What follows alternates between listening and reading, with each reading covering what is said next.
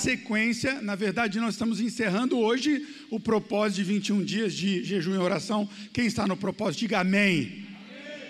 Quem vai comer aquilo que mais gostava e está na expectativa, diga glória a Deus. Eu falei, eu vou orar antes da palavra e vou pregar chupando sorvete, porque 21 dias sem comer doce, irmão, o negócio estava feio, estava complicado. E aí parece que é o inimigo quem envia doce para você, manda cookies na sua casa. Eu fiquei, eu fiquei imaginando Jesus quando ele estava com fome e o diabo falava de dar pão para ele. Eu me sentia assim, irmão, é bem longe, eu sei, porque não foi 40 dias, mas foi 21 sem doce, eu já me sentia assim. Tem hora de dar umas tremedeiras, eu falava, meu Deus, você sentiu falta de alguma coisa, sim ou não? Se não sentiu, não valeu nada, irmão. Deixa eu contar a verdade aqui para você. Você tem que sentir. O jejum é tirar o que faz falta para você. Irmãos, eu olhava a minha filha menor, né, comendo um docinho, sentia uma inveja santa, dizia glória a Deus, mas a minha hora vai chegar. E a minha hora é hoje. Então, se você quiser me abençoar com vários doces, tá bom? Pode, pode mandar o iFood lá na minha casa e vai ser glória a Deus. E nós vamos então terminar hoje, nós vamos orar por este propósito. E o mais importante é que nós temos vivido muitos testemunhos que Deus tem feito através desse propósito, que você possa aprender não apenas jejuar e orar durante o propósito, mas a minha oração é que isso seja parte da sua vida cristã. Nós temos vivido um tempo bem difícil, né, gente? que essa semana, até porque nós fizemos um ano de, da pandemia, você deve estar sabendo disso aí aqui no Brasil, em especial, em outros países começaram antes, mas com uma saudade, mas uma saudade de a gente estar todo mundo reunido, sabe uma muvuca santa, sim ou não? Todo mundo junto. Eu me lembrei do hambúrguer que a gente fez aqui todo mundo sentado, um brinquedão gigante aqui, as crianças pulavam, dava piroleta, vinha te abraçar, todo escorrido de suor, dando glória a Deus, pai querendo levar embora, todo mundo aqui dando risada. Uma saudade de esperar as pessoas ali na porta, não é, pastor Ângelo, com o café na mão? E podendo abraçar todo mundo, podendo beijar todo mundo, uma saudade. Uma saudade de fazer coisas que a gente não valorizava tanto e agora, hoje, a gente sente tanta falta, sim ou não? Uma saudade de olhar para o irmão que está do seu lado e falar: pega na mão do irmão que está do seu lado, está com saudade? Né, né Gi? Olha, olha para o irmão que está do seu lado, diz que você ama ele. Agora não dá nem para dizer, porque com a máscara, irmão, não dá nem para. Né, fica mal identificado. Mas uma saudade de coisas simples. Nós temos vivido esse tempo e olhando os números essa semana, nós tivemos mais de 10 milhões de pessoas que foram contagiadas aqui no Brasil. Mais de 250 mil pessoas que morreram, vieram a óbito. Elas é, são estatísticas, gente, é, horríveis, horríveis. Mas para muitas pessoas não é uma estatística. Para muitas pessoas é tristeza e luto. Eu, graças a Deus, eu não perdi ninguém muito próximo com o Covid mas eu perdi pessoas que eu conheci da infância, pessoas com 40 anos de idade, que eu recebi uma ligação, como na semana passada o Marcelo, um amigo de infância, colega de escola, minha mãe ligou e disse: Nossa, eu estava na casa da irmã Laércia agora, conversei com ela e o Marcelo faleceu. Eu falei: Mãe, como assim? Alguém forte. Para mim, para você, pode ser que seja uma estatística, mas para muitas pessoas é um luto. Para muitas pessoas, gente, é perder 30 anos de uma empresa. Para muitas pessoas, é uma crise na família, porque agora é o home office, home school. Então tem uma pessoa no quarto fazendo uma reunião com o diretor, as crianças estão gritando na sala, porque elas estão fazendo aulas todo mundo junto. O seu filho do curso está fazendo cursinho no outro. O seu chefe está ligando para o seu marido ou vice-versa. É uma mudança muito gigante para a gente. A minha saudade é de voltar ao normal. Eu não sei se vai ser novo normal ou velho normal, mas poder andar na rua tranquilo, poder falar oi para todos os amigos. Porque é impossível, com sinceridade, você ficar em casa 100%. E nós somos vulneráveis a isso, até o Covid. Nós somos vulneráveis. É por isso que nós temos distanciamento, é por isso que nós colocamos a máscara. Mas nós podemos pegar, tem pessoas que eu e você conhecemos que ficou muito tempo em casa, mas aí veio uma entrega do iFood no supermercado, mas aí passou uma pessoa por lá, ela cumprimentou e essa pessoa então adquiriu essa enfermidade. Nós estamos vulneráveis a isso. Certa vez ouvi uma uma conversa, uma palestra de uma pessoa e ela disse que essa enfermidade é como você andar num lugar onde está acontecendo uma guerra. E você é obrigado a sair de casa. E você está caminhando e você pode voltar no dia, no final do dia tranquilo, mas você também pode voltar acertado por uma bala perdida. Porque estamos em guerra. E essa bala perdida, ela pode pegar, sei lá, no seu pé e você voltar caminhando mas essa bala perdida também ela pode pegar no seu peito e tirar a sua vida sem entendermos o que acontece. Mas é impossível eu e você ficarmos em casa. Nós temos que ir no supermercado, nós vamos à igreja, porque essa enfermidade, gente, ela não trata só do nosso corpo físico, ela também destrói o nosso psique, ela afeta a nossa alma, ela afeta as nossas famílias, ela afeta o seu dia a dia, ela afeta o seu trabalho, ela é muito maior do que por vezes eu e você nós percebemos. Então nós temos que dar conta disso. E em meio a uma situação tão triste, em meio a uma situação tão difícil, que às vezes eu me pego orando. E às vezes eu me pego falando com Deus nas minhas conversas, passeando sozinho aqui dentro da igreja, ou dirigindo como louco, conversando sozinho. É nesse tipo de momento que eu me pego como um texto que eu quero compartilhar com você. É nesse momento que eu me pego entendendo que as armas da fé, elas são importantes para que você passe um momento tão difícil. A oração, o jejum são importantes. São muito importantes para que você possa vencer momentos como esse. Por isso a minha oração que você não participe apenas desse propósito e não ore mais como nós estamos fazendo, mas que a oração seja algo que está dentro de você, como o seu celular, já faz parte do seu corpo. Se você sai sem ele, se você perde ele, se ficar doido. Sim ou não, gente? Que a oração seja assim. Que hora que você entrar no busão, que hora que você entrar no seu carro, em vez de pensar besteira, você começa a falar com Deus: Deus, eu estou aqui. Deus, eu preciso ser tocado. Deus, eu preciso da sua ajuda na minha família. Deus, eu preciso de domínio próprio. Deus, eu preciso falar menos. Deus, eu preciso de salvação para minha casa. E são momentos como esse que então eu me pego deparado com um texto tão especial de uma vida transformada, como nós vamos ler lá em Mateus, Marcos, também tem em Mateus, Marcos no capítulo 5 e no verso 24. Ele diz assim: Você encontrou, você não encontrou, nós vamos rápido. Vai lá, diz assim: Jesus foi com ele, e todo o povo seguiu e apertava ao seu redor. No meio da multidão estava uma mulher, ela havia 12 anos que sofria de uma hemorragia ela tinha passado por muitas dificuldades nas mãos de vários médicos. E ao longo dos anos, ela gastou tudo o que possuía sem melhorar. Na verdade, ela havia piorado. Tendo ouvido falar de Jesus, ela aproximou-se por trás dele, no meio da multidão, e tocou no seu manto, pois ela pensava: se eu apenas tocar em seu manto, eu serei curada. No mesmo instante, a hemorragia parou. Ela sentiu em seu corpo que já tinha sido curada. Jesus imediatamente percebeu que havia saído poder. Por isso virou-se no meio da multidão e perguntou: Quem tocou no meu manto? Seus discípulos disseram: Veja, tem uma multidão que aperta por todos os lados.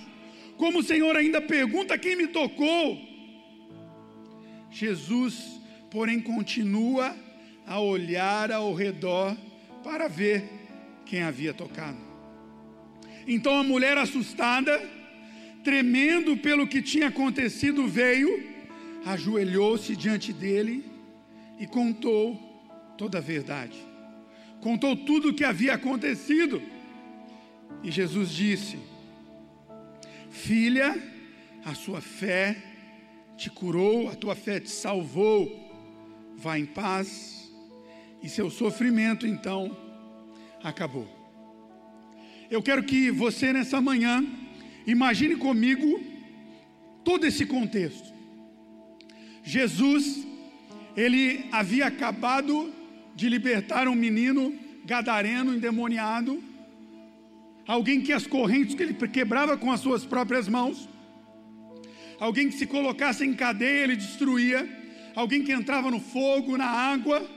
Os demônios, eles foram para os porcos, e a cidade, então, com muito medo, pede para que Jesus saia de lá, e ele entra no barco, ele vai para o outro lado, e ele encontra ali um homem que era um chefe dos sacerdotes, alguém que era muito importante, alguém que era muito conhecido, e a sua filha, filha de Jairo, estava à beira da morte. Aquele homem desesperado se joga aos pés dele: Jesus, eu preciso da sua ajuda.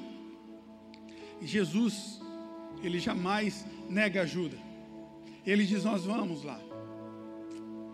E quando ele está caminhando, em meio a toda essa multidão, imagina, se hoje o Bolsonaro, o mito, tem um monte de gente em volta, imagina Jesus. Você imagina Jesus dando uma volta ali na Arautos da Paz? Ia dar gente em volta dele, sim ou não? Você imagina a multidão em volta. Algumas traduções diz que haviam pessoas de todos os lados. As pessoas o apertavam. Todos queriam estar próximo de Jesus. E essa mulher, essa mulher que já convivia com o distanciamento social, porque havia uma lei judaica que ela era uma mulher impura. E não era apenas impura, se ela tocasse em alguém, essa pessoa também ficaria impura. Provavelmente essa mulher morava sozinha, não tinha marido, não tinha filhos, há 12 anos ela estava assim. Todo dia ela acordava com a sua cama completamente colocada, cheia de sangue ela tinha dificuldade de caminhar. Você imagina durante 12 anos saindo sangue dela. O cenário dela era assustador. Às vezes eu e você, um ano de quarentena, a gente quase fica louco, sim ou não? Imagina ela 12 anos lutando. Ela tinha posses, ela gastou tudo nisso. E apenas não havia sido curada, mas também havia um prejuízo sobre a sua saúde. As coisas estavam piorando, gente era desesperador. Mas diz a palavra que um dia ela ouviu falar de Jesus. Você pode dizer glória a Deus? Porque um dia você também ouviu falar de Jesus. Um dia você ouviu falar da esperança que Jesus traz esperança para o seu casamento, esperança para a sua empresa, esperança para a sua vida física. Isso é poderoso. Ouvir falar de Jesus é poderoso. É por isso que eu quero cada vez mais abrir um parênteses aqui. Deus ele tem feito maravilhas na sua vida através do jejum, da oração, através dessa casa. Então compartilhe isso, pastor. Mas eu não sei falar, pastor. Eu tenho vergonha. Só fale do que ele tem feito por você. Isso é poderoso, porque vai gerar esperança nas pessoas. Quando você diz a ele, eu estava enfermo e Jesus me curou quando a minha família estava prestes a ser destruída, Jesus restaurou. Esse é o Jesus que traz esperança e todos nós precisamos de esperança. Não é verdade? Todos nós precisamos encontrar esperança de uma família melhor, de uma cura física, de uma restauração. Nós precisamos da esperança e a esperança é Jesus, Ele pode. Então, como pastor nos diz sempre aqui o pastor Fabrício, como ele é, então nós também seremos, amém? Nós seremos curados, teremos uma família restaurada, seremos prósperos, porque o meu Jesus, o seu Jesus, o Jesus, a palavra, é um Jesus que traz vida em abundância. E abundância é um Deus completo, é um Deus que não apenas deseja te salvar, mas Ele deseja cuidar das suas finanças, cuidar da sua casa. Ele não apenas preparou um, lá uma casa lá no céu para você, Ele quer uma casa completa, uma vida completa aqui para você. Ela ouviu falar desse Jesus, isso é poderoso, isso então trouxe esperança.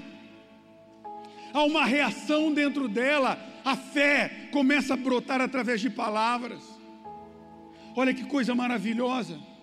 A esperança para você, porque você tem Jesus. Você só precisa dele. Para a sua empresa dar certo, você não precisa de estratégias mirabolantes, você precisa de Jesus. Para os seus filhos estarem aqui na igreja, para o seu marido ser um homem melhor, para que você seja alguém melhor, você apenas precisa de Jesus. Eu começo a imaginar essa mulher, a expectativa dela. Eu preciso tocar nesse homem. E as palavras dela, porque se eu tocar nele, eu serei curado. É algo que você tem que aprender a fazer também. Declarar coisas boas sobre a sua casa e a sua família. Declarar cura sobre você, eu apenas vou tocar em Jesus, eu vou ser curado. Eu vou tocar na minha filha em nome de Jesus e ela vai ser curada, ela vai ser salvo. Eu vou orar pelo meu casamento e ele vai ser restaurado. Para de falar porcaria na sua boca.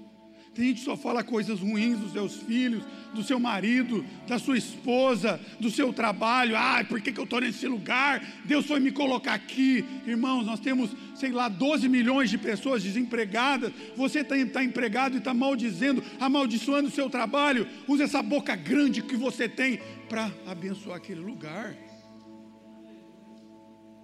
palavras de bênção sobre o seu casamento. Eu quero te desafiar, quando você entrar na sua casa hoje, colocar lá: aqui é lugar de paz. Aqui é um ambiente transformador. Quem entrar aqui vai ter salvação. Segunda-feira no seu trabalho, na mesma coisa. Aquele chefe que você não aguenta mais, aquele amigo que você não aguenta mais, você vai lá orar na mesa dele, na máquina dele. Você vai passar por lá profetizando salvação, bênção sobre a vida dele, porque você é Jesus aqui na terra e a bênção desse Jesus, ele está sobre você.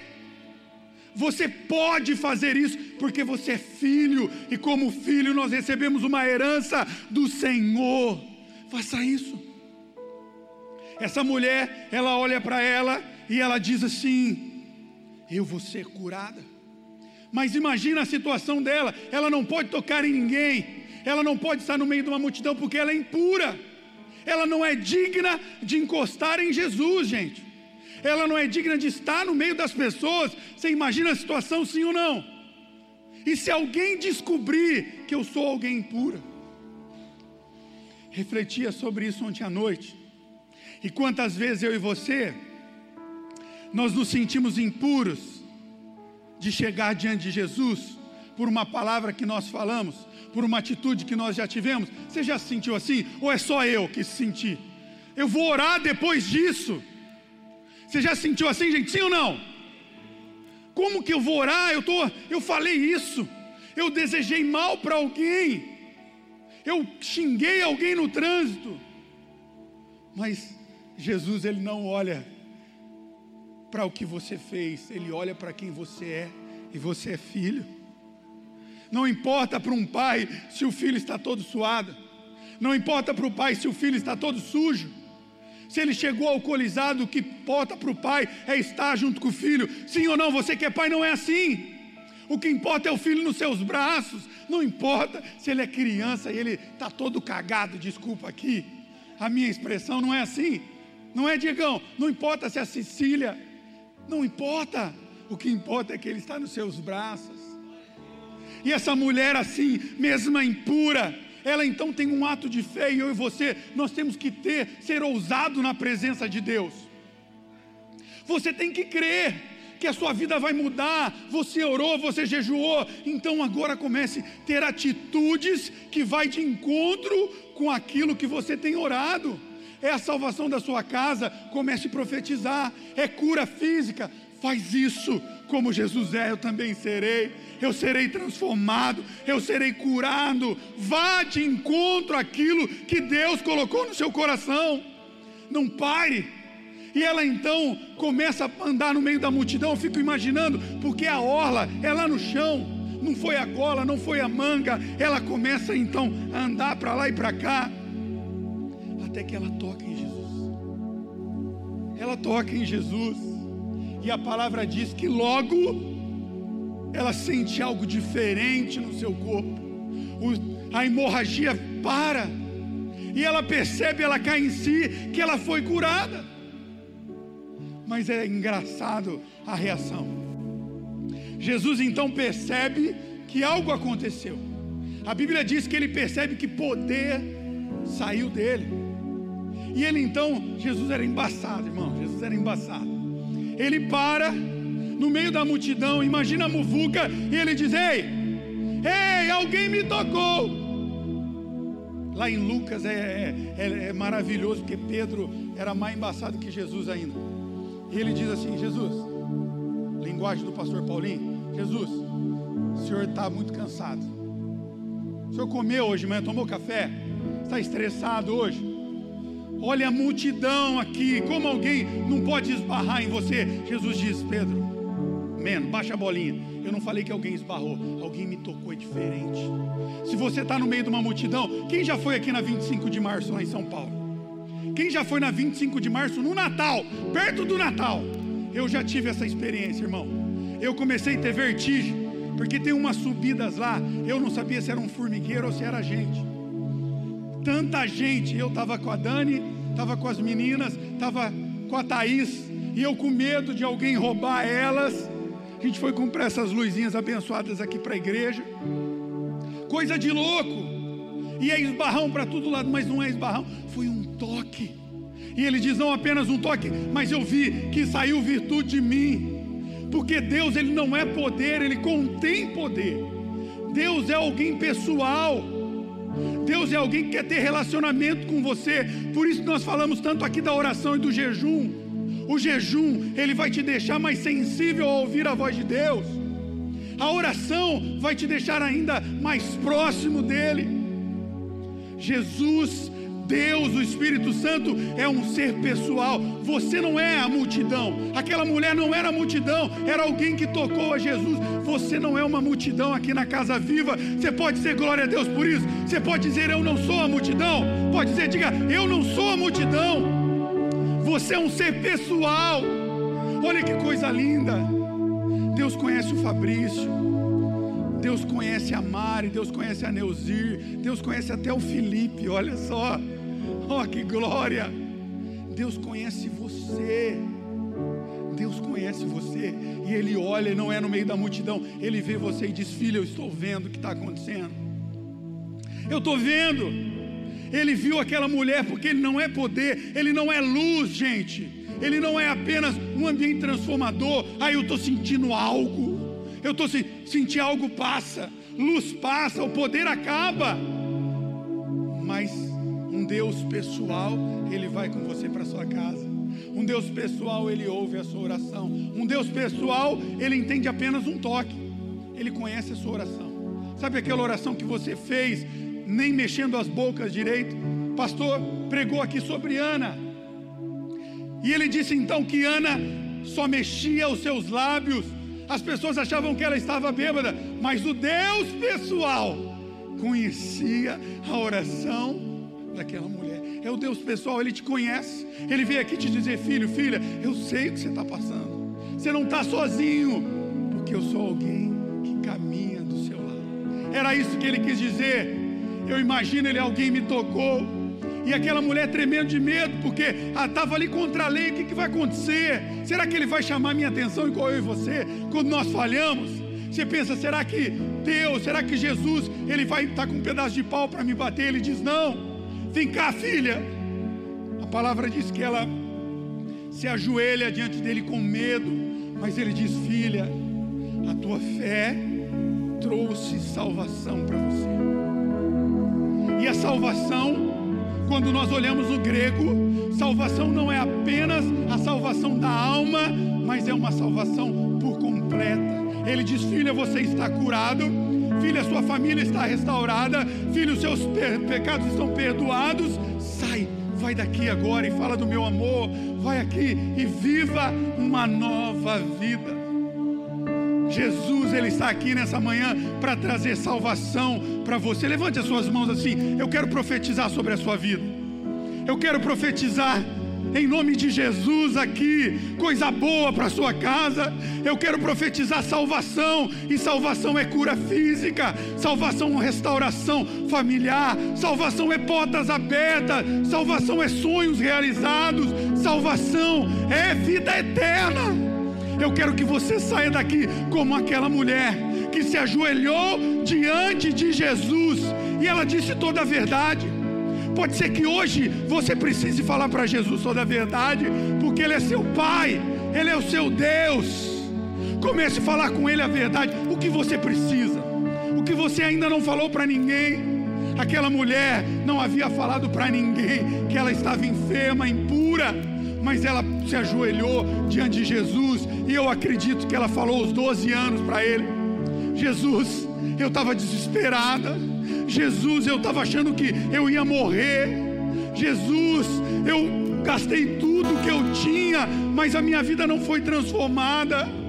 Mas naquele dia houve cura, e essa cura que eu quero profetizar sobre a sua vida, sobre a sua casa e sobre os seus sonhos.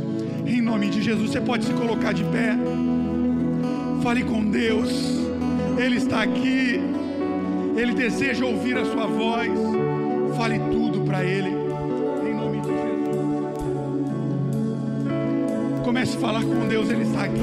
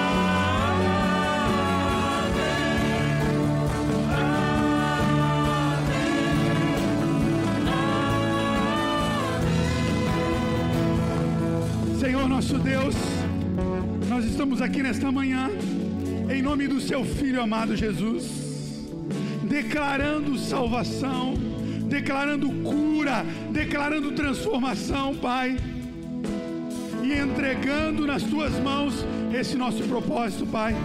21 dias, Deus, em 24 horas de oração, 21 dias, Senhor, jejuando e buscando a Ti, Pai. Nessa manhã, nós entregamos esse propósito, Pai, crendo, Senhor, que muitas bênçãos virão, porque é uma semente que foi plantada, uma semente plantada, Pai, em terra boa, uma semente regada pela tua presença, regada pelo teu poder.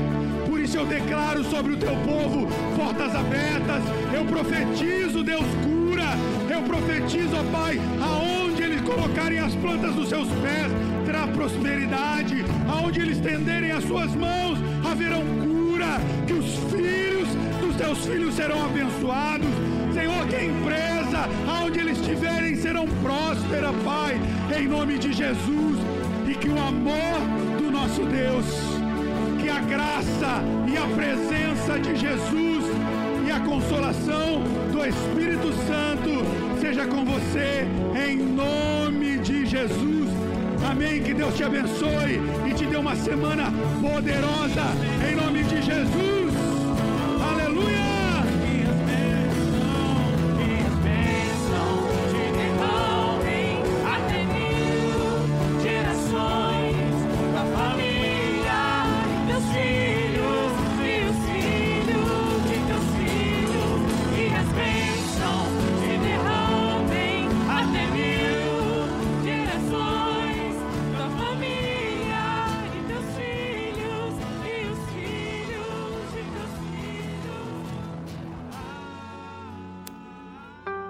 Conteúdo desse podcast foi retirado das lives do canal Casa Aviva Online. Inscreva-se no YouTube.